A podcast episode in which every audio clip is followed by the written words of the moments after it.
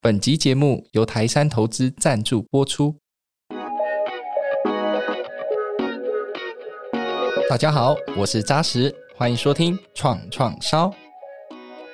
创创烧带你认识新创，了解创投，一探新创与创投合作的真实故事，以及掌握产业新趋势。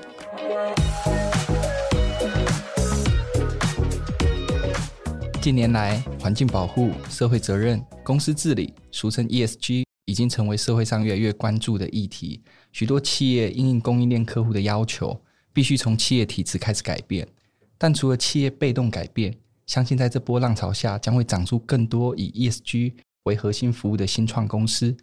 而在这些新创公司背后，当然少不了重要的投资伙伴。因此，不仅追求商业利益，也能兼顾正向社会及环境影响力的投资模式，我们称为影响力投资的概念，也将逐渐受到重视。所以今天创创烧节目很开心邀请到两位着力 ESG 很深的好朋友，一位是做网购循环包装系统配客嘉的创办人 Alan，以及另外一位是这几年投入影响力投资领域树冠影响力投资的执行长杨佳燕佳燕老师，欢迎两位。嗯哈喽，大家好，我是配客嘉 Alan。是，大家好，我是树冠杨家燕，主持人好，还有各位听众，大家好。今天非常高兴，一位是老师，一位是哇，这个是年轻人才辈出的 Alan 这样子。那首先，我想先请 Alan 简单介绍一下你自己跟佩克家这间公司，好吗？嗯，好。呃，其实我这是我第三次的创业。我以前是从电商起家的，也因为之前以前在出货过程中，觉得我们所产生的网购包装造成很严重的环境问题，所以投入这次的创业，希望借由我们自己过去的经验来解决网购所产生一次性的色问题。因为我们相信，其实消费者他需要的是本身的产品，而不是一些不必要的包装。嗯，我们希望是透过循环服务来解决这样子的垃圾问题。所以，我们打造一个循环的系统，让消费者他今天网购所收到的包装袋，可以到我们合作的店家去归还，很像是超商啊货量饭店等等的。然后归还之后，我们会交给我们的合作的庇护工厂或者是身心障碍者去做清洁跟整理，让他安心的再回到下一个电商手上，可以不断的循环下去，来解决我们视网购物产生的纸箱啊跟塑胶破坏袋的问题。了解，那老师也请你简单介绍一下自己跟树冠在做的事情好吗？OK，好，我是一个经济学家了哦，那后来中年危机就跑出来做投资。那如果讲影响力投资的话，大家这几年因为 ESG 非常的盛行，所以影响力投资的用语有一点有一点定义上被改变了，被扩大了哦。有些人用广义的说，反正所有的呃投资只要。不只考虑这个股东权益跟获利的话，他们都把它叫做影响力投资。如果要这样广义也可以，否则过去的话，比较早期的时候，影响力投资大部分都只投早期的社会企业发展阶段，所以它会比较类似像创投。嗯。那至于在股票市场、在资本市场上买那些债券，那个部分过去的名词叫做社会责任投资。但现在因为 ESG Fund 就是在做这样的事情，因为大部分的投资者都是资金非常庞大的机构投资人、机构法人，所以他们不可能去投早期的投资，可以去化他们的整个资金嘛，所以他们都必须要买一些金融的工具、金融的投资标的。那这一类的 ESG Fund 现在也有人把它叫做些叫影响力投资。OK，那 Alan 刚刚介绍了很多配客家在做的事情，我知道你算是一个连续创业家嘛，那这是第三个创业，那是什么样的契机？其实你会接触到配客家这个商业模式跟服务？呃，当初创业主要有两个动机，一块是针对包装问题嘛。老实说，我以前不是一个非常环保的人。我们有一次是卖一个环保蓝牙耳机产品，他当时有个消费者，他给我一个负评。然后当时就觉得蛮犹豫，为什么要给我一个负评？因为评价对于电商卖家经营还蛮重要的。是，所以在跟他算是吵架交流的过程中，开始反思说，环保这对于电商的事情的一些，到底我们可以做一些权衡等等的。后来我去参加一些环保团体的活动，可能像是呃社气流啊，或是绿色和平等等活动，对我来讲蛮大的反思，是因为我们去出门会带饮料杯。或者是自己带购物袋，但在网购上面，我们好像只能被动接受市场给我们这些无不必要一次性包装。然后另外一块是我后来参加社会创新实验中心的育成计划，然后中间有个影片影响我蛮深的，他讲是正负一点五度 C 这件事情。他讲是如果人类可以把气候温度控制在于一点五度 C 的话，我们就会避免无可挽回的气候浩劫。但如果我们从现在开始到未来什么都不做的话，或许气候温度已经上升到五度到六度了，到时候我们在想说要做环保，好像已经来不及了。这是那时候有一个前辈跟我分享的影片，然后也影响我说，好像我们像年轻时代可以做一些事情去创造一些新的可能。但如果我们现在不做的话，好像未来就只能被动接受大家所做的一些像破坏啊，或者是这些不必要的一些浪费的选择这样子，就想创造一些新的可能性。了解。那老师刚刚因为提到说这几年对 ESG 可能有一些因为 ESG Fund，广义上也叫做影响力投资的基金，呃，比较少刚刚分享到树冠在做的事情。我想还是给老师一点时间分享一下，因为我知道树冠其实有呃整个树冠生态系，有媒体，当然也有呃影响力投资的这个基金。那我想老师简单再多说明分享一下树冠的运作好吗？是，其实我们树冠是投呃 Profit with Purpose Business。也就是说，除了 make profit 以外，我们希望它还可以创造其他的社会价值。那我们比较聚焦在早期的投资。那因为现在如果你的定位是在这个地方，早期的社会企业投资的话，一般的机构法人都不太能够投入，所以它大部分都是几乎是家族的个人或是个人天使这种方式在。参与这样的影响力投资，那因为这一类的资金来源，它的 fund size 一定不够大，所以如果纯以创投的形式来运作影响力投资的话，那它的收入一定会不够，所以它团队就会很有限，就做不大。那如果要多一点人的话，呃，就必须要增加其他的收入的可能性。所以树冠就是因为这样发展出创投以外。创投主要是做投资管理，但是我们把投资管理里面陪伴团队、辅导团队的那个工作拉出来，变成叫树冠学校。所以树冠学校除了协助我们的投资团队以外，我们事实上也可以提供相关的辅导服务给其他的需要需求者。所以，比如说今年我们树冠一样是呃文策院。新创加速器的这个伙伴是，那我们就提供相关的服务，我们就可以增加这个专案的收入来源。那另外，我们把我们常态必须要帮团队要常常连接企业的资源，把企业资源连接这项工作再独立出来，就叫做 ESG 永续事务的部门。嗯哼，所以 ESG 其实就是我们的做法，就是在促成企业跟这些创新变革团队的合作。那我们在旁边提供的就是，你要把这些 ESG 的效益能够非常日常化的把那些效益的量化工作做好。那这样你对内可以做目标管理，对外也可以做价值沟通。所以 ESG 企业的这种协助，我们也有可能可以有一些专案的收入。那另外就是，我们希望不管是投资或者是学校的辅导。或者是 ESG 的这种资源连接创造的双方的合作，这些效益都可以更有效的跟社会大众沟通，所以我们就有媒体。那我们现在自己有一个数位的这个媒体叫树冠生活。那另外我自己也有一个播客的节目叫杨家长辈经，那其实就是在做价值沟通跟呈现。所以我们其实以树冠影响力投资来讲，它有一点复杂。是它除了创投。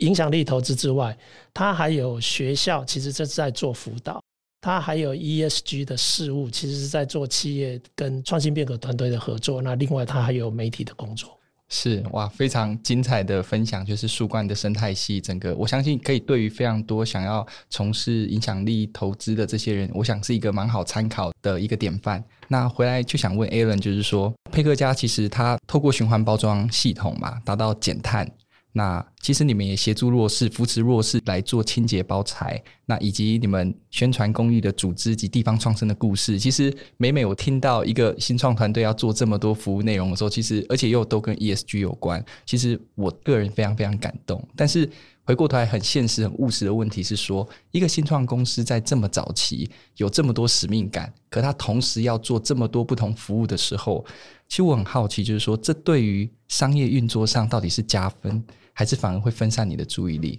嗯，其实问题我们团队内部也讨论蛮久了，因为真的是一个我们要走要多快，或者是要做多深那件事情的一个议题。嗯，那我们当初在思考的点是，这两件事情可不可以平时去做加成？就像我们包装是交给弱势单位去做清洁嘛，那这块对于我们电商而言，它品牌是没有加分的。所以，我们其实前面也做了蛮多针对于电商的访谈。就是如果我们今天是把我们包装交给落实单位做清洁的话，嗯、这个议题对你来讲的行销是不是有加分的？然后后来得到蛮多正面的回馈。像我们一些合作的大型电商平台，也拿这样子的议题去写到他们 CSR 报告书里面，就看得出来它彼此是有一些加成的。但对我们自己本身核心，还是希望说，除了永续以外，也可以做更多的一些公益的价值，以及符合我们的核心价值这样子。嗯，还有另外一块，觉得也是整个产业在变化，因为以前大家可能对于 ESG 这件事情还没有这么概念，可能上市贵公司也不一定会这么把它当成是。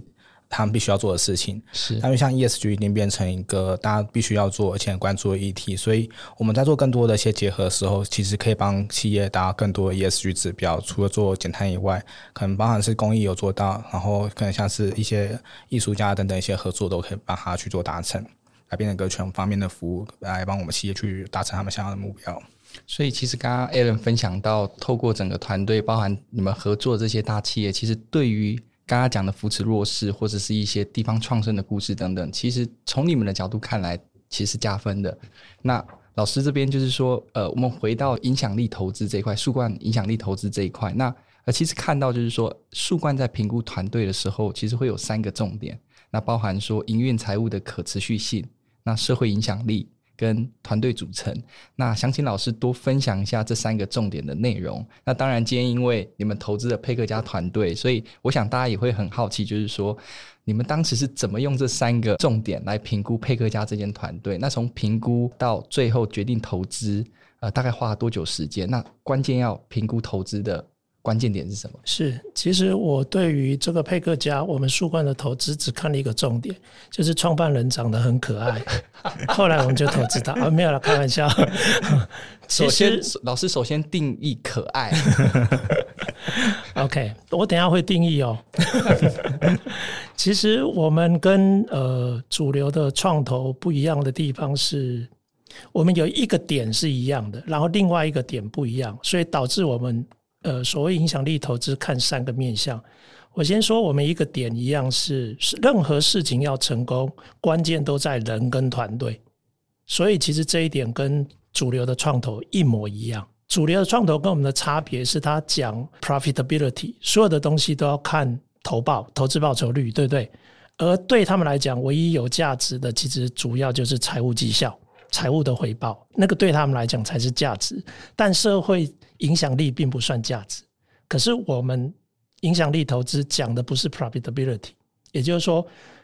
以创投来讲，你赚钱还不够，你要赚很多的钱，他们才有可能投资你，否则他就去投其他赚比较多的投资标的了嘛。可是对我们来讲，我们强调的是叫做 financial sustainability，财务可持续。你没 profit 一定可以财务可持续嘛？当你财务可持续的时候，我们就不在乎你赚多赚少，因为有一些投资的回报可以透过社会价值来换。所以对我们来讲，我们的投资回报的组合里面，一部分是财务的回报，另外一部分可以是社会影响力。所以其实我们跟创投不一样的地方，就是我们愿意一部分的回报以社会影响力来。来当做回报的条件，所以这也是为什么我们到后来看三个层面，也就是说，我们看财务可持续性，其实那个跟 business model、跟整个经营管理都有关系。那另外一个就是我们要看它的这个影响力的模式，哦，那影响力的模式通常会跟你的商业模式有关，因为你的商业模式会涉及很多不同的利害关系人。所以以评估来讲的话，像树冠是比较有经验。树冠因为长期做影响力投资，也要做影响力评估，否则我们定出来的条件会被批评，是对不对？所以我们要做好影响力评估。几年下来以后，我们从利害关系人因为他们的服务被影响的层面来看那些影响力，那我大概我们大概就可以判断它的影响力的范围大概在什么地方。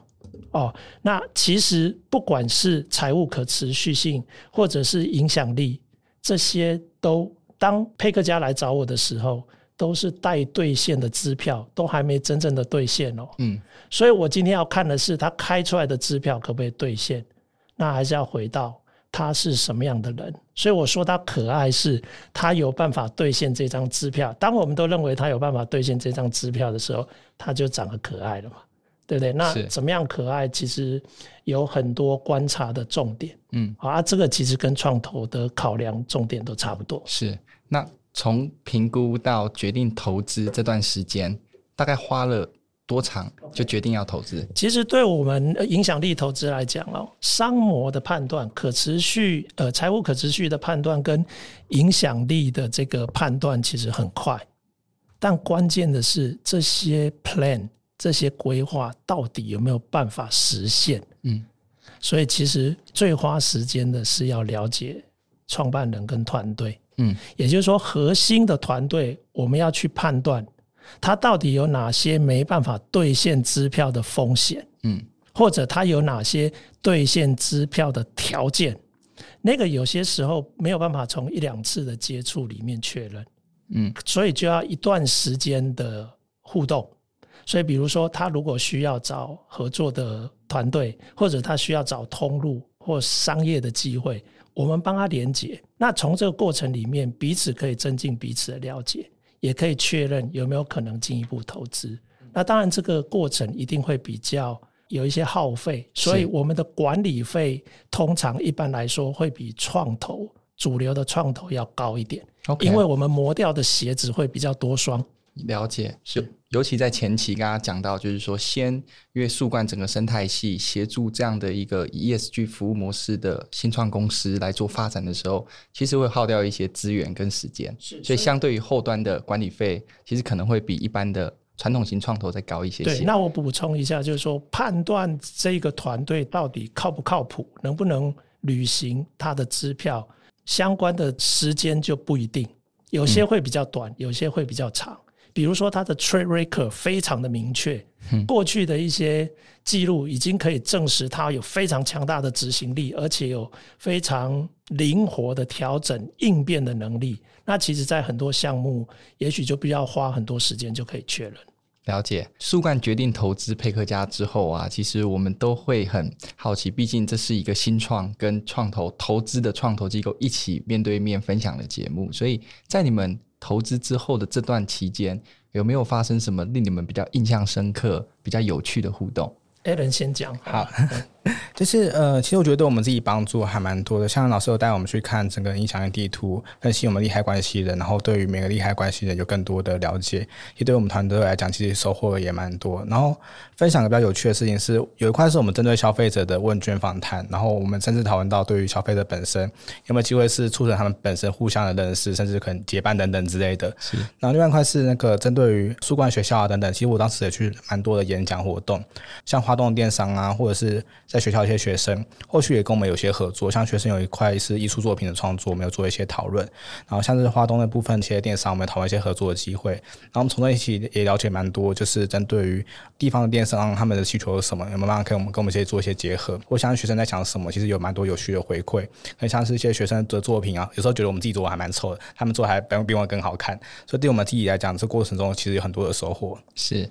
老师是呃，因为我们走的是创投的模式，所以我们的持股通常都是持小股，比例比较不高，通常都是十几帕最多。是那如果是这样的话，其实也没有必要坚持己见。嗯，我们其实已经坐在同一艘船上了，所以我们的原则就是尽可能的沟通清楚，然后尽可能的把资讯传递给决策者。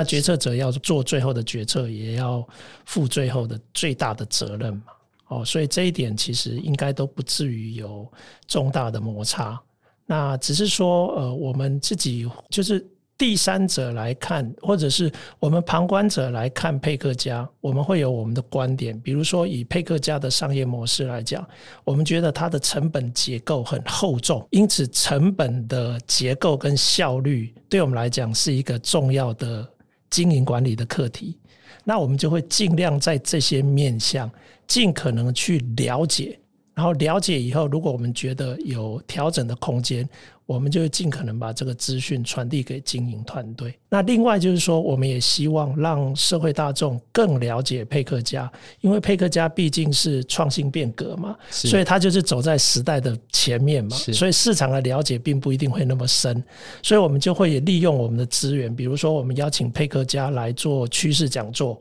那其实也是在 promote 它的品牌。啊，另外其实我们也让他来上一些课程，其实是让他可以接触到更多的社群。其实有很多社群可能是他未来的潜在伙伴。甚至搞不好是将来也有可能变成 partner。是听起来，刚刚老师在分享，是我接下来想要问的问题，就是说有没有一些曾经意见比较不一致的时候会做沟通的部分？那刚刚老师其实分享成本结构上，其实包含效率，会做一些讨论。回来也问一下 Alan，就是说在你们合作的过程当中，有没有发生过什么比较意见不合？或者是需要在比较积极一点沟通的状况，这个问题我后来想蛮久，但是真的想不到一个我们有意见不合的的地方。他本来是我自己常常会去打老师，说我们这样做法到底是对或者不对。呃，蛮谢谢老师一直帮我很多忙，像是我们碰到一些比较大型的客户，我们问老师这提案是不是合理的？OK，我对政府单位的时候这样提是不是对的？所以其实老师在这块帮助我们蛮多。对，其实，在投资关系上哦，我不是他的老师哦，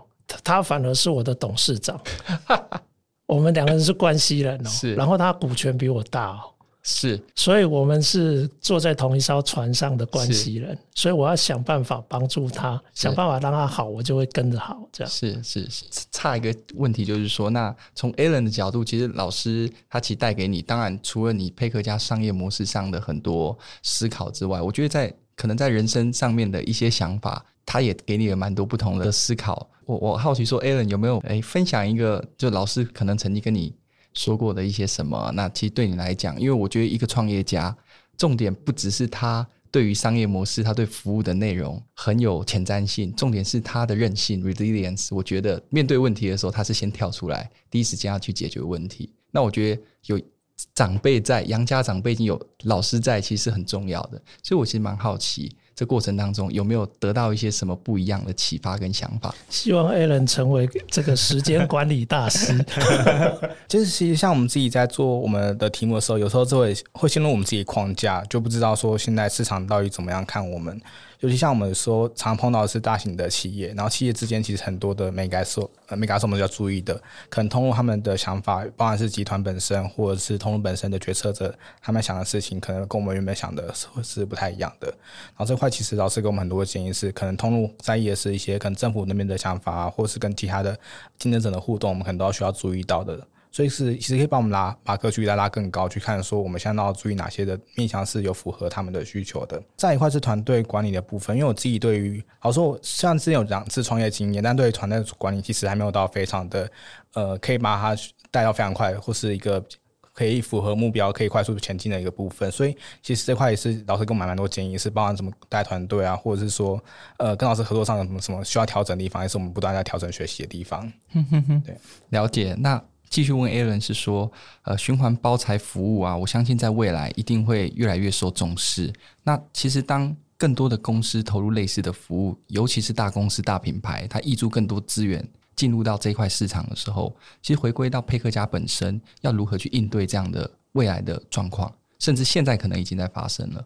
如果换位思考的话，我觉得反而比较怕的事情是，这个市场一直没有人进来，就代表这市场其实还蛮可怕的，就是没人要做的。所以，其实大企业愿意进来的话，我觉得是对于这市场是的前景是有可观性的。但我自己的想法是，因为大企业要做一件事情，它其实有一定它需要投入的成本。那我们怎样是协助他们去降低成本这块，我觉得是我们可以切入的点，因为这个。模式毕竟不是电商他们核心需要获利的点，或者通过核心呃核心需要的点，他们可能是会因为品牌或者是导客或者等等这些概念，那我们就在思考是如何去协助他们达成他们想要的目标，同时之间我们可以一起把这个生态系可以一起做大。所以，我们反而是想说建立一个系统，让大家一起加入我们，或是我们可以协助他们去建立这样的系统，以这样方式做切入。了解，老师，那你怎么去看待台湾这个影响力投资的环境？那未来可能发展的变化？就你的角度来看，大概会是怎么样子？是呃，大环境来讲哦，我们现在留下来的结构问题或是社会的问题都是系统性的，所以它很难，所以很多人不敢碰，因为非常的吃力，而且不一定会成功。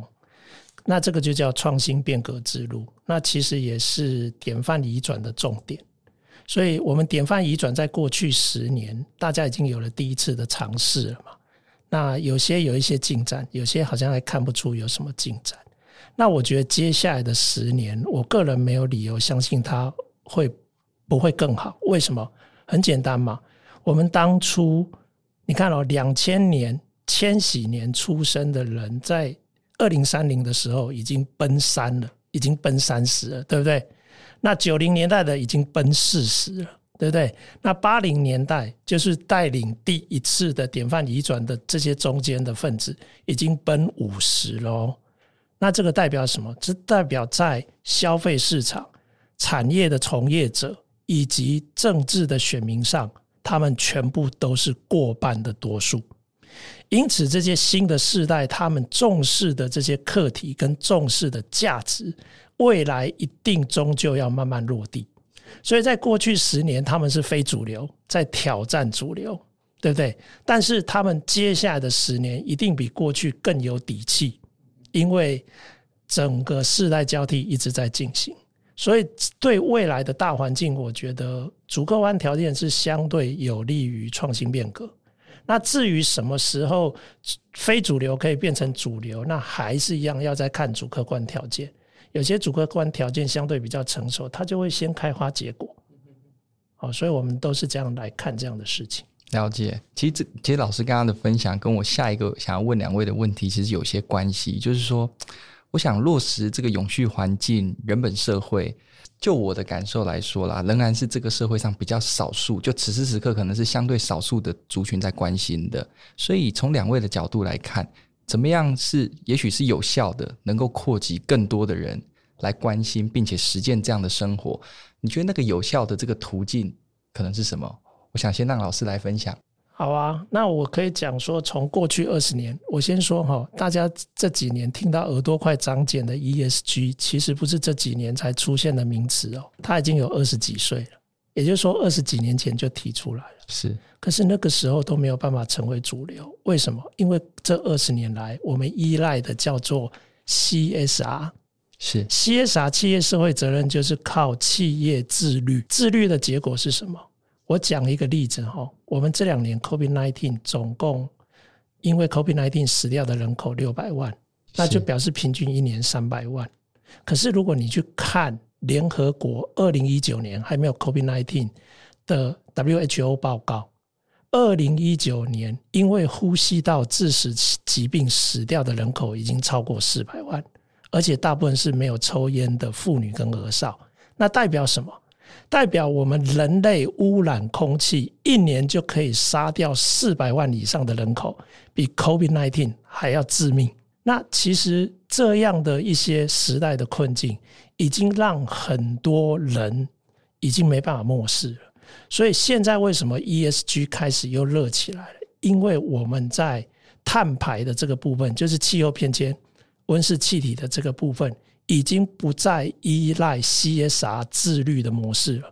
我们把它定进法规里面，也就是说，如果你碳排过于严重，你如果没有买碳权，你就要缴碳税。你的东西甚至卖不到海外的市场去，这些已经把以前所谓的 CSR 已经调整，透过游戏规则的改变，让它变成股东权益。如果是股东权益，就不能坐着玩了嘛，就不能想做才做嘛，你天天都要做。所以我认为未来的世代的变迁，我们还有很多议题哦。其实我们的环境议题绝对不是只有碳排的问题。其实以配客嘉来讲，我觉得配客嘉大量的降低了废弃物。你知道废弃物的降低在很多层面都有影响，包括海洋的塑胶微粒等等，这些污染它都会有很大的影响力。但目前除了碳以外，都还只是依赖 CSR。但我认为未来的选民会让更多的时代的困境的课题要解决，他会去改变相关的政府的政策跟法规。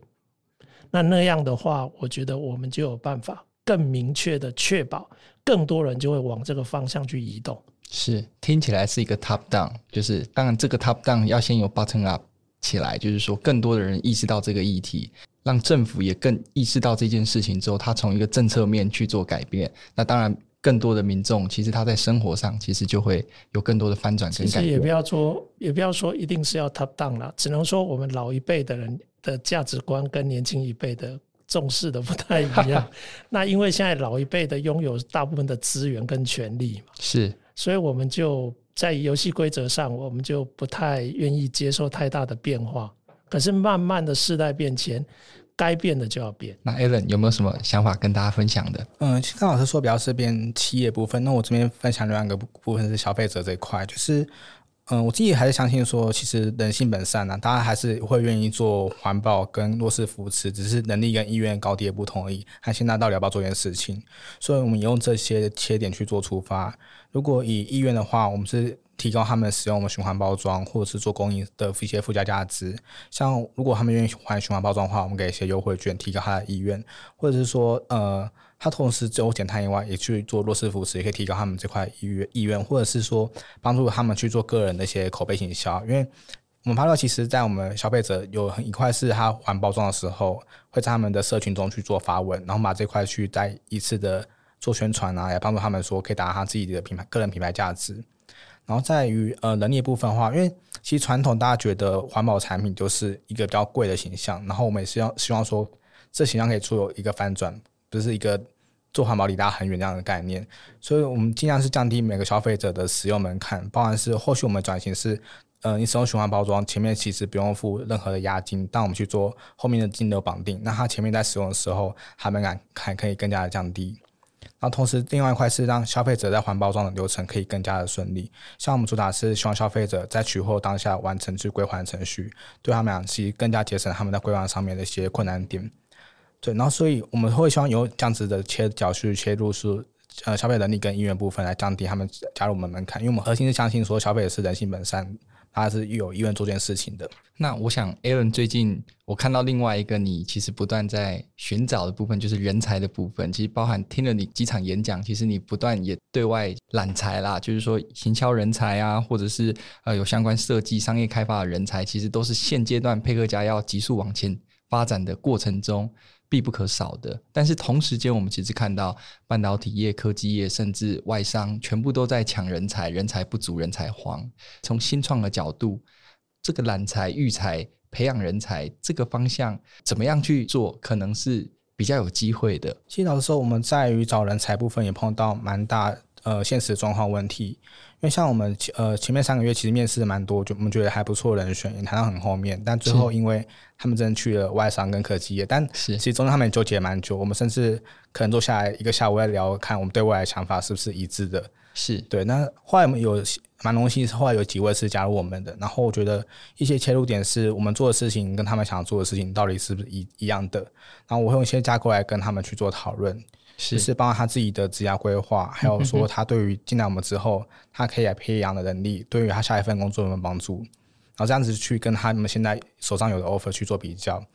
因为我也希望说，不是他们进来是被我们我们骗进来的，而是他们进来之后真的对他们有帮助。是。所以，但这样过程中，其实也会让一些可能就更适合外商的人去做外商那边工作。但是这样提供我们留才率更加好，因为他进来是真的想要进来，而不是为了一份可能没有想清楚的一个理想，或是说可能没有想清楚的一个方向的来加入我们。所以后续对这一块的话，我们是希望在前提就是既有更密切的沟通，了解到彼此三到五年规划是不是一致的，看我们到底可不可以帮到他们，他们是可不可以帮到我们，彼此是有个互助的。然后用这些方式先筛选出来合适的人之后，其实在留才上面也更加的。有机会是把合适人保留下来，然后这块留才部分的话，其实我们现在有引进我们人资制度，去在文化上面去做更多的调整。像我们一个文化小组会定期去看大家彼此的决策是不是符合我们的核心文化，像是互助啊，或者是共创，或是有效沟通等等，是我们希望达成的有效文化。然后对外的话，我们也希望说可以跟更多利害关系人去创造更多的一些社会的价值等等的。的方式去做一些呃可能的调整，让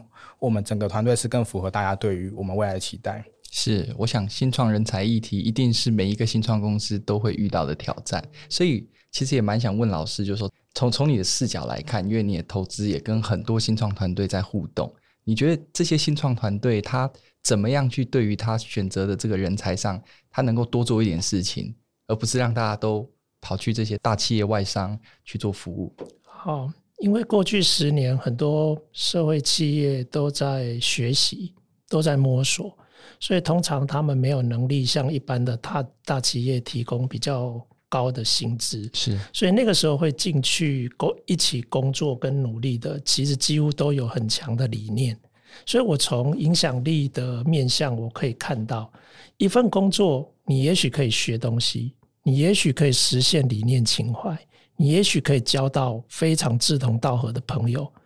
其实这些东西都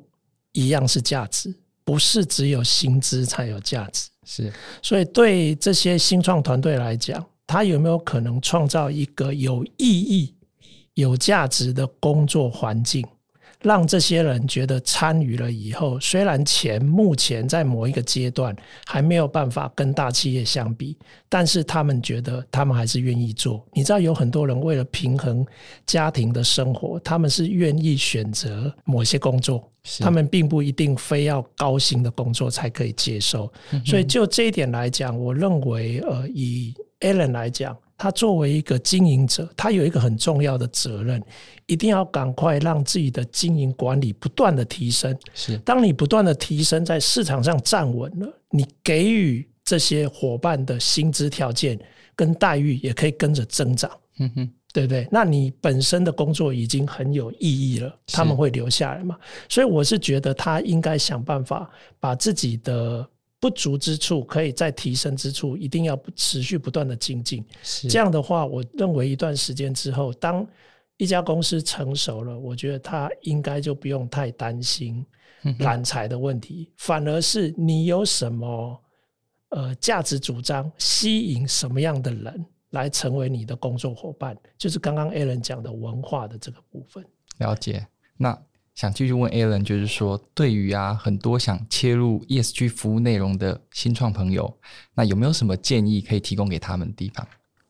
嗯、我觉得第一块是呃，这个 ESG 本身跟你自己的核心价值是不是吻合的？因为我最近听到蛮多的想要做 ESG 的伙伴，是因为 ESG 项目而硬要跟 ESG 结合，但我觉得在这块，我觉得不一定可以走得很长久，因为。你在讲 ESG 的事情，就是跟你的本身核心价值去做拓展的，才有机会是跟市场可以去有做更多的沟通。所以第一块是你本身的核心价值跟 ESG 是不是有关联性的？然后觉得第二块是因为。我们传统开始看商业的时候，比较是用竞争的思维去看这件事情。然后我觉得 ESG 的思维会比较不一样，比较是是我们要怎么样整合整个，无论是产业或者是我们利害关系人一起达到永续的事情。以我们立场的话，我们希望是更加跟大家是一个更好的关系，而不是说一个竞争关系。就像刚才前面提到问题是有如果有大企业进来的话，我们怎么思考？但我们思考点是希望可以变更好的方式。所以就是第二块有在做 ESG 的话，我觉得可以思考的点。呃，在第三块的部分的话，我觉得是因为 ESG 讲了三个面向嘛，包含公司治理或者是环境或者社会面。其他有时候会觉得是大公司在做的事情，但我这块其实对于小公司新创也是一个蛮重要的环节。所以你要求企业做 ESG 以外，本身自己要做 ESG，这是我们现在一直不断去修正我们自己的地方，把我们自己的一些章程制度啊等等的，或者是我们自己生活中的点点滴滴，我们大家让 ESG 指标，因为自己做得好，才可以对外去做更好。主要这三个部分。了解，那我想最后也想问老师，就是说会想给要接触影响力投资的朋友们什么样的建议呢？是呃，我觉得任何资金方或资源方哈都有它的主客观条件，所以如果你们永远主客观条件不搭的话，你们永远不会合作的。是哦，比比如说我举例来讲，有一些大的企业，也许像金控，他们的资金非常庞大，所以他。一出手投资可能要一定金额以上，嗯，可是因为他又要想要避免联合财报，那那就表示说他的持股比例一定要低，给你比较多钱，但持股比例要低，那你是不是就要提出一个故事，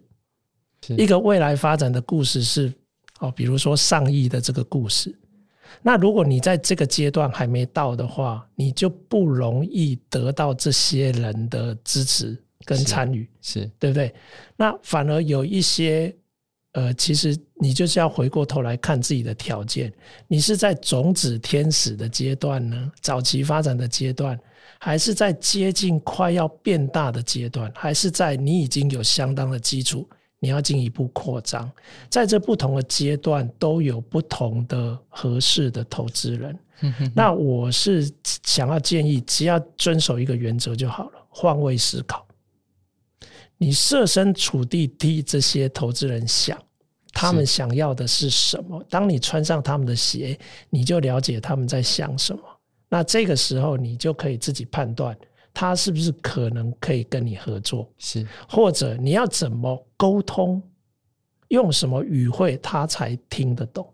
我觉得只要做到这件事就已经很好了。会在一起的，会合作的终究会合作，不会合作的也无法勉强，甚至不要欺骗。是，就是呃，投资人跟创业团队基本上就是这个相爱的过程中是真的相爱了，而不是我透过各种手段而为了得到你的爱。这个我想是最后老师有趣的一个我我我读到的一个洞见这样子。那非常感谢今天 Alan 跟呃佳燕老师两位的分享，那也感谢所有的听众朋友的收听。那未来我们创创烧节目更多精彩的内容，我们下集再见，拜拜，拜，谢谢。